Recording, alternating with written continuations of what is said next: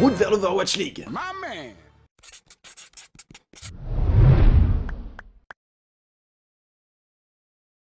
Que les trompettes sonnent, voici venu le temps des Fusion. Pour cette quatrième vidéo, on va parler de la franchise de Philadelphie qui accueille notre bon Poco.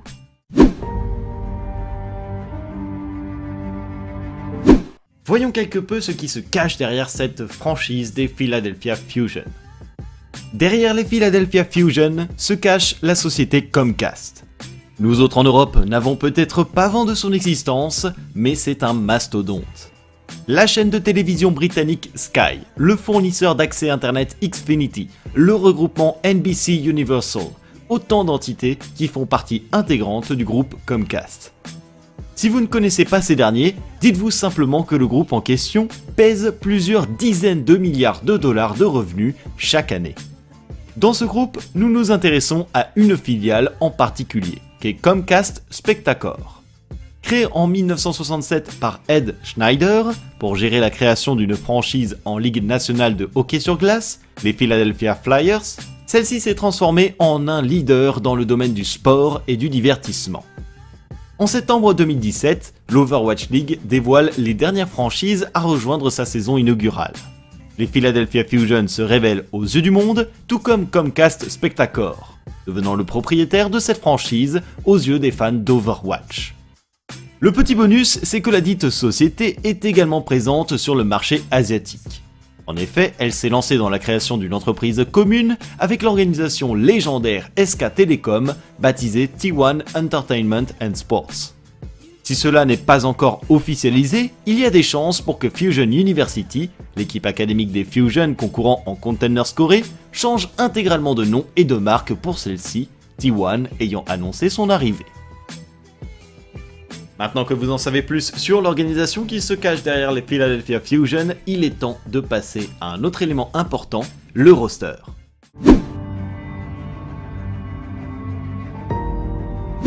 On commence comme toujours par les joueurs DPS. Et quoi de mieux qu'attaquer par le fameux Lee Jae-yok, aka Carpe. À seulement 21 ans, le jeune DPS sud-coréen des Philadelphia Fusion a déjà marqué de son empreinte l'Overwatch League, au même titre que des Pine ou Jake. Son ascension folle, il l'a connue dès ses débuts compétitifs. En toute fin de l'année 2016, le jeune Carpe entre au sein de l'équipe coréenne BK Stars. Celle-ci est déjà bien en place et a participé à l'Apex saison 1, la grande compétition de l'époque. Il prend ainsi le train en marche et côtoie dès les premiers mois les meilleures équipes compétitives sur Overwatch. Malgré que l'équipe ne parvienne pas à des résultats satisfaisants en deux saisons d'Apex, Carpe a eu le temps de se perfectionner, de prendre du galon, mais surtout de la réputation. Six mois après ses premières compétitions, le voilà propulsé en Amérique, pour le compte de l'équipe Selfless Gaming. Il joue aux côtés d'un certain Sinatra, qu'il aura l'occasion de retrouver plus tard. Mais pour l'heure, là non plus, les résultats ne sont pas au rendez-vous pour la saison 0 des Containers d'Amérique du Nord. Le titre majeur ne vient pas pour Carpe, qui toutefois continue de dévoiler ses mécaniques et d'impressionner bon nombre de ses adversaires. Ceci à tel point que la saison suivante de Containers, on le retrouve chez Face Clan, où les choses vont être différentes. À cet instant, l'équipe est composée de joueurs talentueux, que l'on retrouvera quelques temps plus tard en Overwatch League. Fact Fiction, Raucus, Shadowburn ou encore Spree. Ce potentiel va être exploité à merveille, puisque lors de cette saison de Contenders, l'équipe arrive deuxième et tombe en finale contre Envy, qui, à l'époque, n'est autre que la future Dallas Fuel. Avant même que 2018 ne commence, le bon Carpe se retrouve au sein des Fusion pour le début d'une nouvelle aventure, l'Overwatch League dans sa saison inaugurale. Et la suite, vous la connaissez. Un talent fou, une visée tout aussi monstrueuse. C'est une année florissante pour le jeune joueur qui aura l'occasion de saluer une foule entière au Barclays Center. Le titre lui échappe encore, et malgré une saison 2 plus en demi-teinte, les affaires sont loin d'être terminées. Il est temps de parler de celui qui a fait faire un arrêt cardiaque à tous les fans de Fusion. Josh Corona, dit EQO. Pour ceux qui n'ont pas la référence, sachez simplement qu'entre cette saison 2 et saison 3, Ikkyo a été d'abord annoncé sur le départ de Fusion avant de voir sa resignature annoncée. De quoi vous filer des sueurs froides. Mais au début de sa carrière, ce DPS monstre de flexibilité avait l'habitude de nombreux changements. Nous sommes en l'an 2017 et le jeune EQO se lance dans diverses aventures. Il tente les essais chez Complexity Gaming, revient en Europe le temps de remporter une Go for Overwatch, s'occupe de retourner participer avec Complexity, un tournoi rempli d'équipes américaines, bref, c'est le bazar. La stabilité toutefois est à venir et commence avec l'équipe venue d'Israël, son pays d'origine, Zen Gaming Esports. Il rejoint des compatriotes tout aussi connus comme Kafi, Awkward et même le coach Arachne, recruté ce mercato chez San Francisco Shock. Il tente alors sa chance dans le Path to Pro naissant, participant aux différents qualifiers précédant l'arrivée des Open Division. Les résultats ne sont pas au rendez-vous. La qualification leur échappe, IQO semble être dans une impasse. Et pourtant, quelques mois plus tard, alors que nous approchons de 2018 et de la saison inaugurale de l'Overwatch League, un nom apparaît, le sien. Il vient d'être recruté chez Fusion et va avoir l'occasion de dévoiler son talent au monde qui ne le connaît que peu. Sa flexibilité, son adaptabilité, il remplit un rôle crucial dans le succès des Fusion en saison 1, complétant le travail de son coéquipier Carpe. Lui aussi a l'occasion de venir saluer la foule devant des milliers de personnes au Barclays Center et fait partie des grands noms de l'élite. Même si la saison 2 n'a pas été robot fixe pour l'ensemble de l'équipe, 2020 sonne comme l'heure de la revanche pour celui qui ne s'avoue jamais vaincu. Il ne faut pas oublier un jeune talent recruté durant ce mercato par les Philadelphia Fusion, Jeong Hisu, dit Hisu. Le joueur DPS n'est âgé que de 17 ans et aura 18 ans le 25 mars. Jusque-là, il sera donc impossible de le voir jouer sous les couleurs de la franchise. Toutefois, on se doute bien qu'être recruté dans l'élite à 17 ans n'est pas anodin, et qu'il y a un certain potentiel derrière.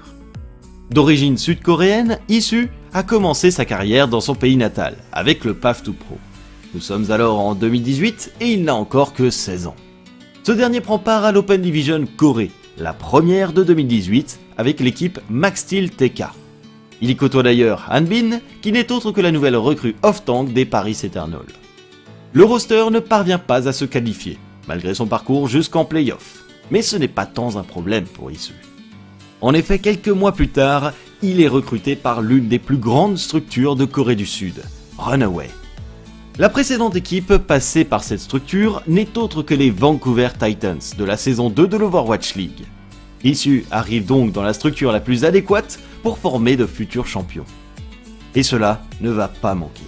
Dès ses premiers contenders scorés, le jeune Issu décroche le titre avec Runaway dans la troisième saison de 2018. Après une défaite en demi-finale la saison suivante, il récidive en allant remporter la saison 2 de 2019. Son dernier fait d'armes ne sera autre que le Contenders Gauntlet, l'instance la plus haute du circuit Contenders avec une belle troisième place. Avec de tels résultats, vous êtes sûr de taper dans l'œil des recruteurs, et pour cause. Dans cette équipe de Runaway, plusieurs coéquipiers d'issue sont également recrutés par des franchises Overwatch League. Le DPS Shui est à présent chez London Spitfire, le support Lee Jae-gon est chez Shanghai Dragons, le support Gangnam Jin est chez Florida Mayhem, et Issue termine sa folle ascension chez Philadelphia Fusion. Un jeune DPS plein de promesses que l'on a grandement hâte de voir jouer et qui me rappelle l'attente autour de DK lorsqu'il était arrivé chez Los Angeles Gladiators en saison 2. On arrive à l'avant-dernier DPS de cette équipe des Fusion, avec Lee Seung-yoon, aka Ivy. Tout a commencé pour lui en 2017, avec l'organisation O2 en Corée du Sud, pays dont il est originaire. Il prend part successivement à deux line-up de celle-ci, O2 Blast, première itération de la structure, puis O2 Ardeont, suite à la fusion avec la structure du même nom. Imperturbable, le jeune DPS voit son palmarès se garnir dès le début de l'année 2018. Il participe à la première saison des Containers Corée de l'année, avec O2 Ardeont. Même si la phase de groupe s'avère compliquée pour lui et ses coéquipiers, la qualification en playoff est acquise. C'est là que comme seuls des playoffs savent le faire. La transformation est fulgurante pour l'équipe, qui parvient jusqu'en finale contre l'ogre Runaway. Bien qu'ils finissent par s'incliner, O2 Ardeont vient de marquer un grand coup sur la scène et Ivy avec. La saison suivante, ils sont de retour. Cette fois-ci, avec de grosses attentes les concernant, mais l'histoire ne se répète pas. Mieux, ou pas, elle s'inverse. La phase de groupe se passe bien, mais c'est en playoff que ça coince et dès l'écart, l'équipe s'effondre. Suite à ces deux premières expériences, il y a tout de même une bonne nouvelle pour Ivy. Ses performances ont convaincu les recruteurs de Toronto Defiant, nouvelle franchise à venir en saison 2 d'Overwatch League. Son coéquipier Stellar l'accompagne et c'est le début de la grande aventure, euh, quelque peu compliquée. Cette première apparition dans l'élite ne se passe pas dans les meilleures conditions. Toronto éprouve beaucoup de difficultés malgré un début de saison correct. Ils finissent 17ème à l'issue de la saison régulière et ce départ vers Fusion pourrait être le chemin de la rédemption pour le bon Ivy. Il a fait l'actualité Overwatch récemment pour son recrutement, mais d'où vient le fameux Philip Graham, plus connu sous le pseudonyme Chipsa? Il faut remonter tout droit à 2016. Le DPS britannique a fait ses débuts dans l'esport d'Overwatch. À l'époque, le jeu vient de sortir. Les compétitions se mettent doucement en place et nous sommes dans l'ère des tournois hebdomadaires. En Europe, c'est le format Go for Overwatch de l'ESL qui règne en maître sur la région et Chipsa ne manque pas d'y participer. Durant l'entièreté de l'année 2016, on le retrouve dans de nombreuses éditions au sein d'équipes comme Choke Gaming, Team Project, Kyle Was the Problem ou encore The Chaz. Il côtoie son frère Chris mais aussi le futur off-tank des Houston Outlaws, Spree. Il finit par mettre un terme à sa carrière de joueur, à proprement parler, pour devenir streamer à plein temps. Jusqu'à aujourd'hui. Réputé pour son Doomfist, dont il maîtrise bien les mécaniques, c'est qu'à le lire, il est recruté en tant que joueur par les Philadelphia Fusion en vue de l'Overwatch League saison 3. La volonté derrière ce geste, qui en a surpris plus d'un, est simple. Si une méta Doomfist apparaît, il sera aligné. Sinon, il restera en tant que streamer. Et ce n'est pas moi qui le dis, mais le président de Fusion et de Spectacor Gaming, Tucker BLT. Mais au-delà du débat, j'ai une anecdote pour vous. Qu'est-ce que la team Vitality et Chipsa ont en commun? Un tournoi Overwatch. À la toute fin de 2016, O-Gaming organisait un tournoi Overwatch baptisé Underdogs. Parmi les équipes invitées se trouvait le bon Chipsa, qui jouait pour, je vous le donne en mille, la Team Vitality. Il était d'ailleurs accompagné de Neptuno, comme quoi, quand on se plonge dans le passé, on trouve de belles coïncidences.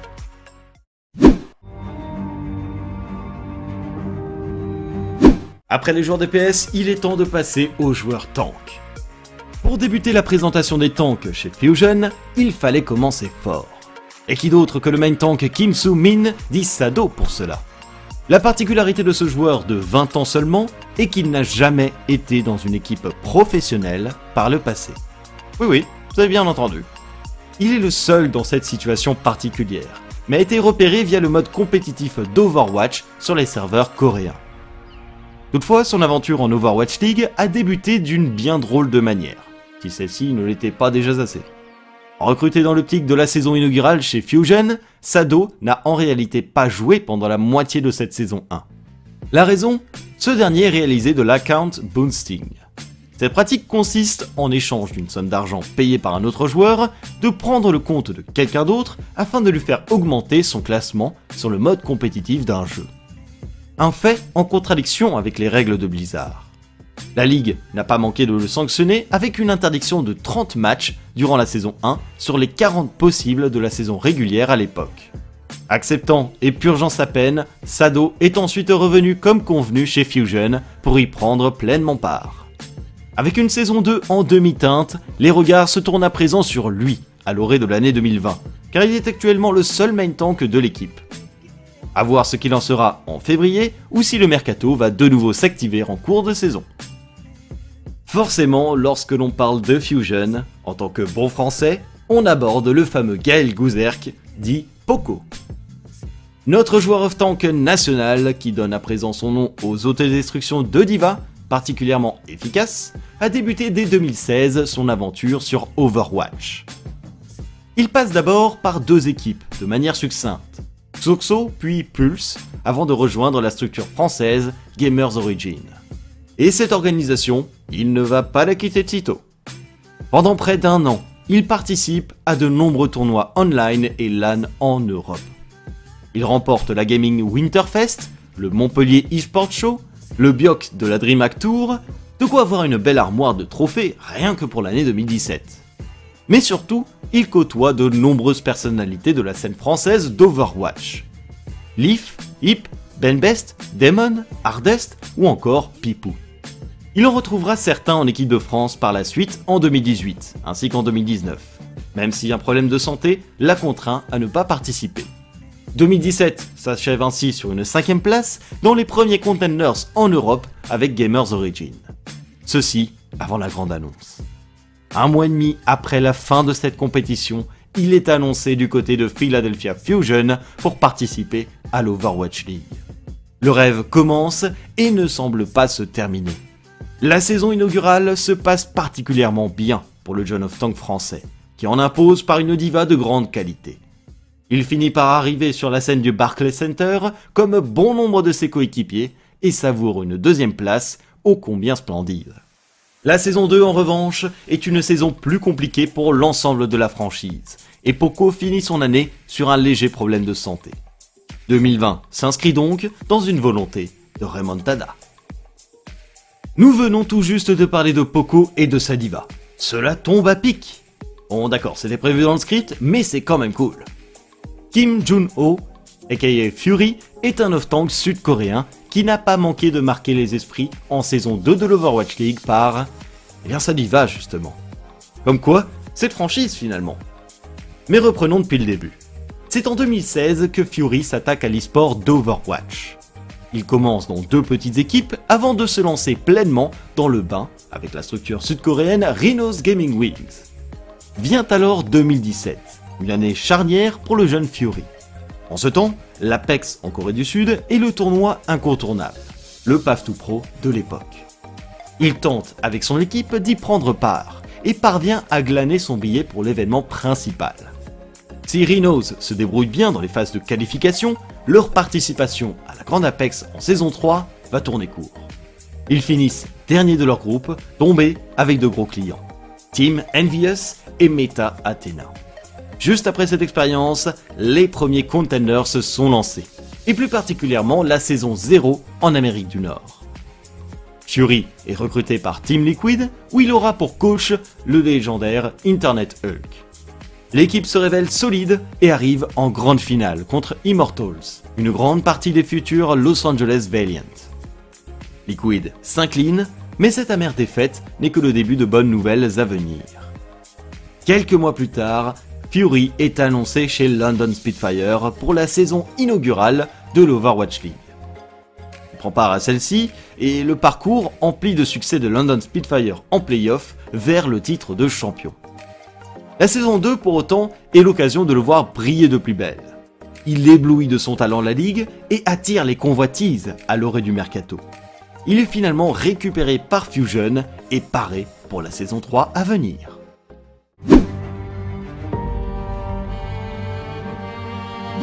Il est temps de compléter ce roster avec les joueurs supports. Débutons les supports avec l'indéboulonnable Isaac Charles, aka Boombox. Il se prépare à faire sa troisième saison en Overwatch League aux côtés des Philadelphia Fusion. Et nous pourrions bien retrouver son fameux Zenyatta. L'élément qu'il faut avant tout savoir avec le joueur britannique, c'est sa loyauté. Pour soutenir ce qualificatif, je reviens tout droit jusqu'en 2017, où le jeune Boombox fait ses premiers pas dans l'esport d'Overwatch. Il fait alors partie de l'équipe Cyclone et participe à de nombreuses compétitions hebdomadaires en Europe, comme les Go for Overwatch de l'ESL. Cette line-up va quelque peu évoluer dans un nouveau roster appelé ex-Cyclone, mais reste le même cœur d'équipe que précédemment. Boombox n'en bougera que 5 mois plus tard pour une opportunité supérieure. E-United fait appel à lui. Il se plonge alors dans l'Overwatch Takeover 2, un des grands tournois de l'année 2017 sur Overwatch, où il obtient la deuxième place avec sa nouvelle équipe. Mais très vite, s'enchaîne également le début du PAF 2 Pro.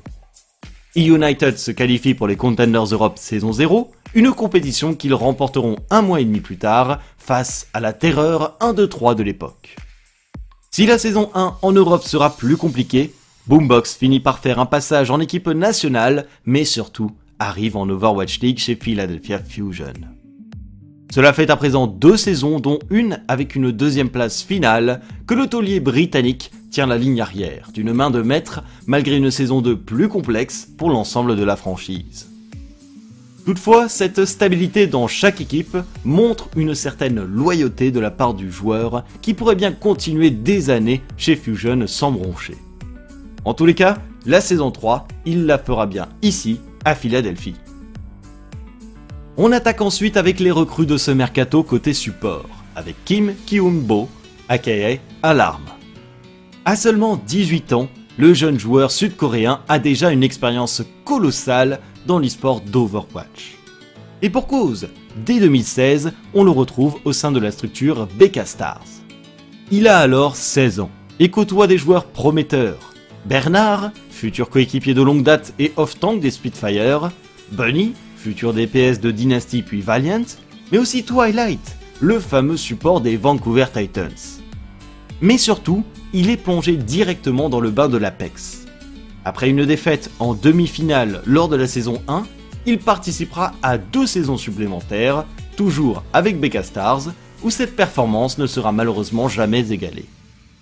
Loin de s'en décourager, on le retrouve rapidement au sein d'une structure historique de la scène coréenne, Lunatic D'abord intégré dans le roster 2, il rejoint finalement la première équipe de l'organisation quelques temps plus tard.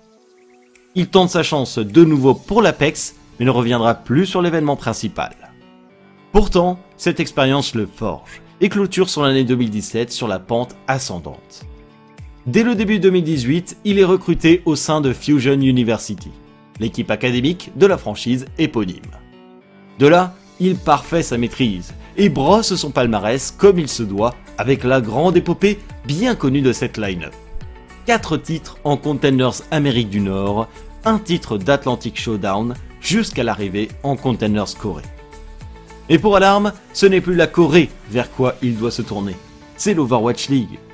Il est à présent aligné dans les supports des Fusion pour cette saison 3 et pourrait faire un excellent duo avec celui qui va suivre. Nous terminons ces supports avec le bon Daniel Hathaway, dit Funny Astro. Considéré comme l'un des meilleurs luchos au monde, monsieur Dams, le bon Funny Astro est un talent britannique que nous avons vu naître et évoluer en Europe. Au tout début de sa carrière, en 2017, ce dernier arpente de nombreuses équipes éphémères et participe au Go for Overwatch, dont je vous ai grandement parlé précédemment. Mais c'est en 2018 que le support anglais va monter d'un cran. Le Path to Pro se met en place et il se voit recruté par l'équipe académique des London Spitfire, les British Hurricanes. Il participe à l'Atlantic Showdown, premier du nom, avec sa nouvelle formation qu'il remporte, mais va surtout remporter son tout premier titre majeur, les Contenders Europe saison 1 de 2018. De quoi fêter comme il se doit ses 18 ans qu'il vient alors d'avoir deux mois plus tôt. La suite avec Hurricane est un peu plus compliquée. La saison suivante en Contenders est un désastre, qui force le roster à passer par les trials afin de se requalifier. Une formalité réussie à la perfection qui leur permet de retrouver leur place dans le circuit. Malgré tout, Funny Astro n'en verra pas la couleur, car il est appelé ailleurs, chez Atlanta Academy en two-way contract. Après l'Europe, voici venu le temps de conquérir l'Amérique du Nord et on peut dire qu'il ne va pas se reposer. Dès sa première saison, dans la division Ouest, son équipe termine second des premiers Contenders de 2019.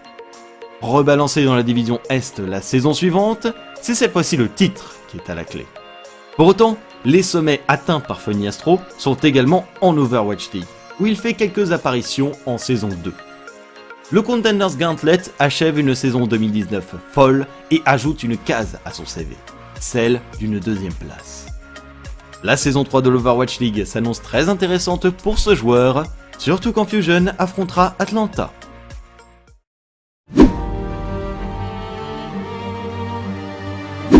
Il est temps de finaliser cette présentation avec le coaching staff qui va entourer ce roster en 2020. En qualité de head coach cette saison, nous retrouvons Kim Dong-gun, dit KDG. il est possible que ce nom ne vous soit pas inconnu. Au tout début de sa carrière de coaching sur Overwatch en 2018, ce dernier a connu deux équipes européennes que sont Mosaic Esports puis Snakes. Chacune d'entre elles a connu les contenders dans cette région, menée successivement par le fameux KDG. Et justement, un détail est à noter. Christopher, qui fait partie du coaching staff, que je présenterai juste après, était joueur dans ces deux équipes lorsque KDG y a officié. Dans un sens, c'est plutôt normal, vu que l'équipe Snakes a été construite sur les restes de Mosaïque. Mais par la suite, le coach sud-coréen a connu l'Overwatch League la saison passée. Il était head coach de la franchise des Seoul Dynasty, qui l'a amené à la 8ème place de la saison régulière et aux playoffs de fin de saison. Un coach expérimenté, auteur d'une saison correcte précédemment, un terreau fertile pour une saison 3 approchante. Pour accompagner KDG, nous retrouvons trois personnes. CRISPR, ancien main tank britannique, passé coach la saison dernière chez ces mêmes Fusion, qui exercera un rôle d'assistant coach auprès de son ancien head coach. Moby Dick, ancien joueur devenu coach en Corée du Sud pour O2 et Foxes, avant d'être aux côtés des Toronto Defiant la saison passée en tant qu'assistant coach. Seita, ancien coach de Ninjas in Pyjamas et de Giganti en Europe, nous le retrouvions la saison passée chez Paris Eternal en tant que coach stratégique. Il exercera ce même rôle chez Philadelphia Fusion.